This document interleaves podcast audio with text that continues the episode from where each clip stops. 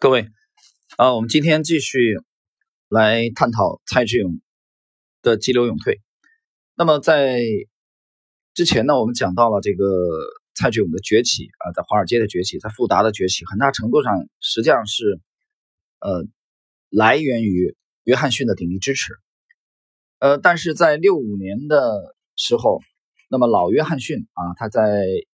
一九零零年出生的这个老约翰逊，他面临的这个退休的问题啊。面临着这个几年以后退休，所以他还是正式的通知蔡志勇啊，他决定把富达的这个呃家业啊传给小约翰逊。那么这种情况下，这个决定让蔡志勇非常的失望啊。蔡志勇出色的表现，而且那个采用这个手段啊来聚拢人心，其实只有一个目的，就是想接班啊，来执掌富达基金啊。他已经远远不满足于只成为一名高级打工者。啊，只为成为一名副总裁啊，只是手中有百分之二十的股份，更不远远的这个有这个雄心啊，不满足于只是成为一个股票的这个出色的投资基金经理，所以他要这个自立门户。但是富达的老约翰逊的决定让蔡志勇非常的失望，那么他果断的选择了离开。结果在这个七年以后，一九七二年，那么小约翰逊成为了富达的总裁。那么蔡志勇呢？呃，毅然决然的离开了富达，他变卖了富达的这个股份，创立了自己的蔡氏管理研究公司。啊，他把这个公司这个地点定到了这个第五大道啊，纽约这个第五大道的六百八十号的黄金地段。他整个的这公司的运作模式呢，也是。模仿这个富达啊，至少从这个初期，他给他的自己的这个基金啊，取名为曼哈顿啊，来纪念这个纽约和美国的这个经济心脏。呃，对曼哈顿基金的募资的金额，他初期设想的是两千五百万美元，但是由于他这个持续的在富达基金的成功啊，已经声名大噪啊，已经是全美的知名人物了。结果最后募集的资金是他。起初设想的十倍之多，呃，最终募集到了两亿七千五百万美元啊，超过了这个蔡志勇原先预想的十倍。而且在当年啊，曼哈顿基金筹集到的这些资本，占当年涌入共同基金的全部资本的百分之十五啊，这是非常夸张的啊！曼哈顿这一这一家这个刚刚成立的基金，所以你可想呃而知蔡志勇啊能有多高的号召力。但是有一点，啊，凡事有利有弊。这些投资者之所以慕名而来，啊，这么大的动力，其实奔着蔡志勇每年不低于百分之五十的回报率啊过来的这个耀眼的光环。如果蔡志勇达不到每年百分之五十的回报率，其实有相当多的投资者可能会选择离开。所以这对任何一个资金管理者是有其实是有非常大的压力的。呃，蔡志勇的这个辉煌的成功啊，在当年，其实我们从彼得林奇后来的这个。呃，一段回忆也可以这个充分的体会到。呃，比林奇当时是这么讲，他说内德约翰逊的富达趋势基金和蔡志勇的富达资本基金的投资业绩远远超过了其他竞争对手，成为1958年到1965年间啊共同基金业一致敬仰的佼佼者。这些前辈的培训和支持让我觉得我似乎理解了艾萨克牛顿的这句话的真正含义。我看得更远。是因为我站在巨人的肩膀上，啊，当然这里边，呃，富达后来的传奇基金经理人彼得林奇非常的谦逊啊，但是他也道出来了，一九五八年到一九六五年啊，这七八年的时间，在美国共同基金业啊，耀眼的明星，最耀眼的明星就是蔡志勇和约翰逊。但是在我们其实去回顾这个特定的美股的这个阶段啊，我们能看到几个呃几个点，这几个点。从五八年统计的数据到一九六五年，这个时候其实并不单单是蔡志勇一个人啊，在用这趋势投资的手法啊取得辉煌的成功。同时，我们之前讲过的还有这杰克·卓法斯啊，他的起步实际上是比蔡志勇还要早。我们从年龄来看，一九一三年出生的杰克·卓法斯，一九二九年出生的蔡志勇，他们的这个年纪相差了有十六岁之多。而且蔡志勇来美国的时间并不是很长啊，他加入这个华尔街，实际上加入华尔街也就是五一年前后吧。他二九年才出生嘛，十八岁来到了这个美国，所以蔡志勇的这个，但是后发先至，蔡志勇的这个起点非常之高啊，他站在了富达这个平台上，得到了约翰逊的鼎力支持，充分发挥了他的啊这个趋势投资的啊捕捉成长股重仓，尤其是施乐这个股票啊，大家有兴趣的话去研究一下施乐。施乐这个股份从五十年代的末期，上个世纪。啊，在未来，在随后的几年，成为了美股啊非常耀眼的一颗大牛啊，一只大牛股，所以给蔡志勇的这个啊富达基金执掌的富达这个资本基金带来了丰厚的回报。所以我们刚才提到周发慈这个阶段也开始干啊，其实也这这个手法，他比蔡志勇还要早，但是他的知名度远远不如周，不如这个蔡志勇啊。但周发慈是可以说是除蔡志勇之外的啊，另外一位在华尔街的鼎鼎大名的人物，这是同样的一个时间段。当时全美的基金经理人当中，没有一个人的风头可以盖过这个蔡志勇，连沃伦·巴菲特都做不到这一点啊！这个等会儿我们会有数据啊，去比对一下同样的时间段，巴菲特在干嘛啊？巴菲特其实比蔡志勇当时低调多了啊，不是他不想出名，是他当时的确是啊，可以说呃淹没在蔡志勇的这个万丈光芒之中。那么。我们在之前的有一集啊，曾经谈到过蔡志勇的投资风格。实际上，在一九六八年啊，蔡志勇当时非常的春风得意的时候，蔡志勇也向美国的这个投资的杂志啊披露过他自己的投资的这个风格啊。他是这么讲，他说一般的这个美股当时的这个基金公司啊，主要是他去预测呃手中的准备买进的股票未来一年的业绩啊，它的收益，这样的话呢，来预判它的股价啊有多大潜力。那么蔡志勇他敏锐的看到了这一点，就是说，如果他自己也采用这种手法的话，啊，也采用这种手法，就是他呃建立曼哈顿基金的时候，那他其实是没有呃什么先发的优势的，因为曼哈顿成立的时间很晚，对吧？你离开富达六五年，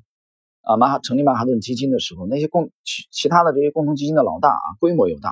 呃，这个信息啊人员都比蔡志勇啊要雄厚很多，所以他必须杀出一条血路。从这些前辈当中杀出血路来，成为佼佼者。所以蔡志勇采采用的方法是什么？投资风格，他曼哈顿的基金重仓的几个股票，据蔡志勇介绍，他是基于对第二年的业绩预测，而并非预测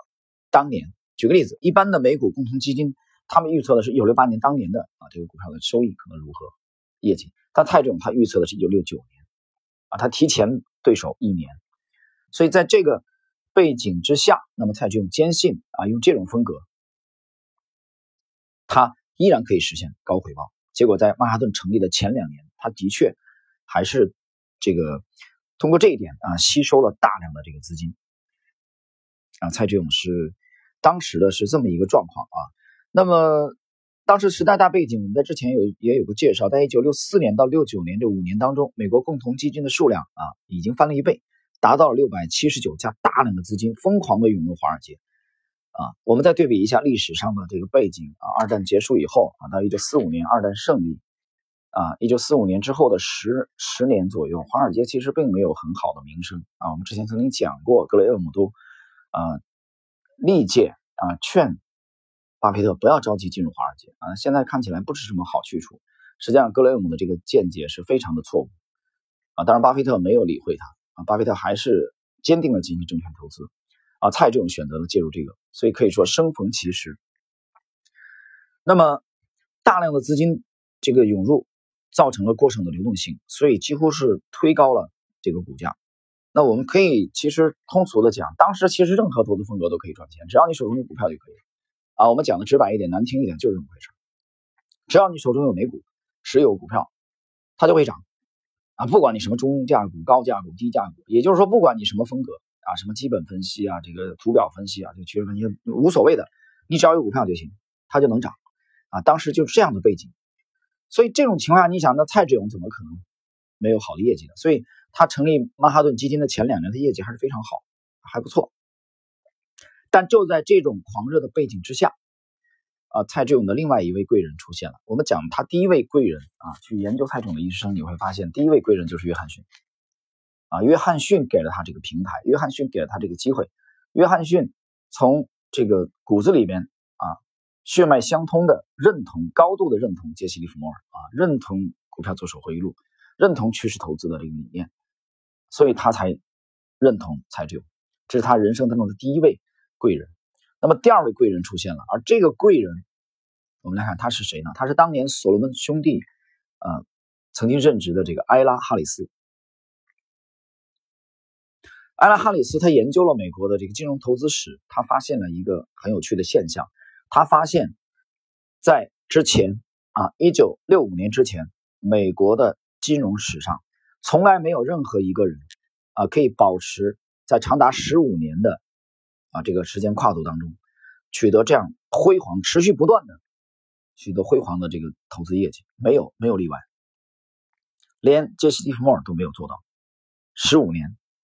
十五年业绩几乎不断的创新高，就像。把蔡总的这十五年投资业绩做成一个股票的这个图表来说，就是不断的创新高，不断的创新高，连当年的杰西·利弗莫尔都没有做到，只有蔡总这么一个人。所以这这个数据的统计现象，让艾拉·哈里斯非常的警惕。艾拉·哈里斯的出身呢，他是来自于布鲁克斯啊，他其实也挺穷啊，挺穷的。这我们现在话讲，其实就是一个屌丝。他曾经向这个美国芝加哥这个投一家投资银行求职的时候，他曾经连写了三十二封信啊，求职信都被拒绝了。但是哈里斯没有放弃啊，他非常的励志啊，励志哥，不断的这个奋斗，所以他出身非常的贫寒。哈里斯，那么由于这种出身给了他早年这种深刻的印象，让他知道现金的重要性。就是说你在进入这个投资这个领域啊，只要你没有兑现，那你赢了再多都只是筹码。啊，都只是纸，还并不是钱，所以站在这一点来说，其实哈里斯跟蔡志勇当时是一个合作的关系啊。哈里斯，那么哈里斯就在这种情况下，他充分研究了蔡志勇的啊如有神助的长达十五年之久的啊前无古人的辉煌的投资业绩之后，他决定给蔡志勇啊提出建议，因为蔡志勇是他的客户嘛。啊，也也是他的财神爷，对吧？因为他全靠这个蔡志勇公司的这个买公司股票的买卖啊，他可以拿分成。那么改变蔡志勇命运的这一天终于到来了，他的第二位贵人啊横空出世了。一九六八年八月，在凌晨三点钟，艾拉哈里斯给蔡志勇打了一个电话啊，当时哈里斯是在加利福尼亚。呃，给蔡志勇打了一个电话，这个电话内容非常的直接，告诉蔡志勇要考虑把蔡氏投资研究公司啊出售卖掉，卖给谁呢？卖给 CNA 金融公司。这个 CNA 我们简单介绍两句，它是美国历史上非常悠久的金融公司啊，它成立于一八九七年啊，一八九七年应该是我们的这个宋庆龄名誉主席的出生的这一年，一八九七年。啊不不不，那是一八九三年啊，一八九七年宋美龄出生的那年。那么这家公司就成立了啊，它总部在芝加哥。它的名字是当时是叫北美大陆保险公司啊。他建议蔡总，你把它把你的蔡氏投资研究公司卖给 CNA 金融公司。当时我讲了，他是他俩是这个合伙是这个伙伴啊。哈里斯是他的一个顾问啊，给蔡志勇提供建议。其实所罗门公司的主要是债券买卖的，但是哈里斯他其实有着非常强的洞察力啊，他是一个投资银行家。那么这个建议其实需要勇气的啊，他建议蔡志勇卖公司啊，其实卖这个啊蔡氏研究公司啊，包括曼哈顿基金，这是冒着绝大的风险的啊，这是需要非常大的魄力的，因为当时的曼哈顿基金的人气非常的旺盛啊，不断的资金大量的资金涌上来，这个时候如果蔡志勇卖掉。实际上，对哈里斯，啊，埃拉哈里斯也是一个很大的损失，收入上。但是这个时候，他为什么建议他卖掉？我们刚才谈到了，他认为，呃，其实就像中国的这个老子《道德经》讲的一样，“物壮则老”，啊，任何事物树再高长不到天上，它都有一个极限。蔡志勇的这种高速成长的奇迹，持续了大概十五年之久，前无古人，啊，让艾拉哈里斯已经啊睡不着觉了。所以站在这种背景下，他认为高处不胜寒。所以这就类似于连续的你去这个掷硬币啊，连续的你丢十五次，丢出了十五次都是正面，那么很简单，从概率论来说啊，反面的出现已经迫在眉睫了。而且艾拉哈里斯在一九六八年八月的这个啊这个夏天的凌晨三点打给蔡志勇提这个建议，让他激流勇退的时候，其实蔡志勇也注意到了他的业绩，六八年的业绩已经不如以前了。啊，股市虽然大涨，但蔡志勇的业绩却是啊有平平。所以，艾拉哈里斯把这个难题啊重大的抉择摆在了蔡志勇面前。那你想，这么大的一个事情啊，决定卖掉自己手中的像自己的孩子一样的曼哈顿基金和曼和蔡志勇这个管理研究公司啊，给他可以说他在美国所有的这个事业啊的来源。像自己的两个孩子一样的这种决策的做出要非常非常的慎重，啊，一般人可能要考虑这个几周甚至几个月的时间，啊，甚至一两年才能决定。但是啊，让我们出乎我们意料之外的是，啊，一九二九年出生，按中国农历的啊来讲的话，是属蛇的蔡志勇表现出了啊属蛇的这个属相的啊异常灵活的一面。接到这个电话的第二天，他就做出了决定。这个决定是什么呢？他通知埃拉哈里斯，他决定接受 CNA 的报价，啊，呃，这个这个提议，他决定卖掉公司，但前提是给一个合这个合适的价格。结果 CNA 开出了这个价码，给蔡志勇报价是两千七百万美元，收购蔡氏投资研究公司的绝大部分的股份，同时希望蔡志勇加入这个公司的管理层，啊。专门去负责 CNA 收购其他的金融服务公司，就换言之，拿两千七百万美元来买蔡志勇当年仅仅投入了两百多万美元资本运作的这个管理公司，它增值了十几倍。蔡志勇的原始资本啊资，那有人说曼哈顿基金呢？你这个其实管理六亿美元，但是那六亿美元不是蔡志勇的钱那是客户的钱啊，这个客户的钱随时可以。这个撤资的啊，一旦你的收益率不能保持一个非常高的，他可能会撤走啊，就是一年啊、半年，随时可能会撤走。所以做出这个重大的决断啊，是影响蔡志勇一生的啊。我们认为其实是非常有洞察力啊、有魄力的决定，而且接到电话的第二天就做出这个决定，激流勇退。我们从事后来看，蔡志勇的卖掉公司之举啊是非常非常明智的决定，他自己。兑现了将近三千万美元的资金。那么，一九六八年的八月，就接到电话的这个月，蔡志勇他已经成为了 CNA 公司的执行副总裁和最大的个人股东。他把呃投资研究公司自己名下的和曼哈顿基金都卖给了 CNA。这个决定，这个激流勇退的决定，蔡志勇走向了人生的另外一个转变啊，从一个。基金经理人从一个呼风唤雨的金字招牌的基金经理人，啊，转变为了他的角色人生角色的转变，转变为了管理者，啊，转变为了啊这个经营者，啊，这是蔡志勇的这个决断。我们从事后来看，他卖的这个曼哈顿基金的时刻，几乎是美股的最高点。一九六九年，就是第二年卖出公司的第二年，美股成为了由盛转衰的拐点。一九六九年之后，美国股市啊进入长期的低迷。我们这里边讲到了一九六八年的八月份的啊这个夏天的早凌晨三点钟啊，艾拉哈里斯打给蔡志勇的电话，改变了蔡志勇的命运啊，促使蔡志勇急流勇退。其实他的后半生还能过得如此的幸福，这点我们比对一下一九二九年呃十月份美股大崩盘以后啊，获取了一亿美元的这个杰西·蒂弗莫尔，他。很遗憾，没有守住他之前赚的利润，所以才会有一九这个四零年十一月开枪刺杀的这个结局啊！所以我们觉得非常的啊唏嘘不已，非常感叹啊，这两这两位投资大师的他们的截然不同的命运。那么蔡志勇非常敏锐的、非常果决的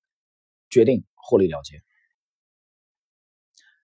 这是一九六八年八月。仅仅啊，过去了七个月之后，一九六九年的五月份，在当时在美国并没有很高知名度的沃伦·巴菲特，做出了同样的决定。巴菲特当时也已经很牛了啊！巴菲特是五六年开办自己的合伙公司，起家是十万美元，到这个时候他的他的公司管理的资本已经达到了一亿美元啊！他个人的身价也在两千五百万美元左右，其实跟这个华尔街的金童蔡志勇啊几乎是不相上下，比蔡志勇可能少一点，但少不了太多。当然。这两人的风格不一样啊，两人差一岁。巴菲特一九三零年，啊，蔡志勇一九二九年。他比蔡志勇晚了七个月之后，一九六九年五月份决定关闭自己的合伙公司，因为他已经找不到合适的了。我们来看巴菲特当时怎么回忆这一段经历的啊。巴菲特说，这场游戏的参与者只有那些容易被骗、自我催眠和自私自利、见利忘义者。换言之，巴菲特的模型已经找不到合适的标的了，所以他决定。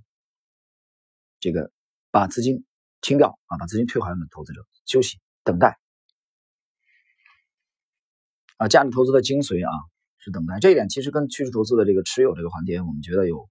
很大的这种共振。那么从事后来看，这两位大师的决定都是非常的明智，他们大部分的资金撤出了股市，所以随后的美股的崩盘对他们没有什么影响。那你是其实对蔡总有影响，影响的是他的知名度、名声，因为你曼哈顿基金卖掉了。但是很多投资者当年还是冲着你的名声才来投资曼哈顿的，当年还是抱着很高的期望值，年收益率不低于百分之五十才来加入曼哈顿基金的。但你把蔡志勇，你蔡志勇把曼哈顿基金卖掉，把蔡氏管理研究公司卖掉，投资者当时并不知道，他们还认为这个基金还是曼这个蔡志勇在运作啊。所以后来这个基金出了问题以后，蔡志勇的啊这个道德的名声啊受到了很大的抨击。这一点又类似于杰西·利弗莫尔在一九二九年通过美股做空获取了巨额利润，啊，对应的是美国很多的家庭的这个呃破产啊，很多这个中产阶级跳楼。但是利弗莫尔在这个萧一片大萧条当中攫取了啊富可敌国的利润，所以他的也受到了质疑。有人说啊，他是在背后做空美股的啊元凶，所以这点蔡志勇也是受到了质疑。我们来看，我们刚才讲到了他这个激流勇退的及时啊。准确和果决，在一九六八年，曼哈顿基金下跌了百分之六点九，它在当时所有的共同基金当中是业绩最差的。一九六九年开始，曼哈顿基金下跌了，当年六九年当年，曼哈顿基金下跌了百分之三十六点八，啊，夸张了。一九七零年，曼哈顿基金继续下跌，从六九到七零年，啊，这两年间，曼哈顿基金共让投资者承受了百分之五十五的损失，也就是说，几乎两年。之间，曼哈顿基金从最赚钱的基金，全美最赚钱的基金，耀眼的明星，一下子成为最惨的基金。所以这种情况下啊，大家想一想，蔡志勇的名声一定会受质疑啊。有人说蔡志勇把这个他的大脑啊遗忘在了富达基金，说蔡志勇已经疯了、傻了。其实不是，他已经把公司卖掉了，他现在只是一个管理者的角色。我们刚才提到了蔡志勇重仓的啊，让蔡志勇这个一战成名的有其中一个非常非常重要的股票就是施乐啊，做复印机的。施乐从六十年代初期啊，施乐到后来的若干年成为美股啊非常耀眼的啊大牛股明星。所以，那么我们回顾了整个的这个富达时期的蔡志勇和曼哈顿时期的蔡志勇。这不单是一个蔡志勇的两种角色的转变，而且是他整个人生的转变啊！在富达，他的贵人是约翰逊，呃，那么到这个加盟 CNA 以后啊，从成立曼哈顿到卖出曼哈顿，在美股的几乎顶点全身而退，他应该感谢这个艾拉哈里斯的建议，他更要感谢他自己啊，在第二天就果断的做出了决定。所以我觉得，其实我们去回顾蔡志勇的这段经历啊，给我们其实有很大的启迪。因为在当下，其实，在比如说我的知识星球半不红的知识星球，在一年半之前，去年六月份啊开篇我就写了啊，就当下的资产的这个啊重要性，就是进攻和防守的重要性。当时我们用的这个这个呃口号是“大潮已至，中产迷茫，捍卫财富”。独立思想，我们去研究、回顾历史，研究蔡志勇的这个一生，研究杰西·利弗莫尔的这个呃之道，研究杰西·利弗莫尔之后的杰克·卓法斯、威廉·奥尼尔啊，包括吉姆·罗贝尔，到包括蔡志勇，包括尼古拉斯·达瓦斯这些一代又一代的趋势投资的大师，我们只有一个目的：怎么去更好的指导我们现在的投资？我们绝不单单是啊研究为研究历史而研究，我们绝不单单是为了抒情啊，为了讲情怀。因为作为在资本市场奋战的啊一位交易员啊，战斗在一线的交易员，我们研究这些历史，研究这些投资大师啊，最终是为了服务于我们当下的投资啊。就比如说我们 A 股当下啊，我们即将进入二零二零年，那么对年初的展望，嗯。半不红的知识星球已经进行了及时的更新，而且我会在元旦当天对明年两大投资主线，其中一大主线的啊，那大那那条主线里边，其实涉及到 A 股可能有一千多只，很多人反映说这个范围太广泛了，能不能大大缩小范围？我说可以，那我们就在元旦当天的随笔星球随笔当中，大大的缩小范围，压缩范围啊，围绕这两大主题，明年你的投资偏离这两大主题，你很难取得超超额的这个收益。啊，就比如说当下，我们看十二月二十号左右，呃，科技股阵营已经出现了大的分化，就市场的节奏又在调整。怎么样及时的跟上这些调整？啊，都需要我们对市场有非常敏锐的洞察力和呃非常果决的啊这个决定。好了，朋友们，我们今天的这一集啊，去回顾蔡志勇急流勇退的这段精彩的历史的内容就到这里啊，我们下一集再交流。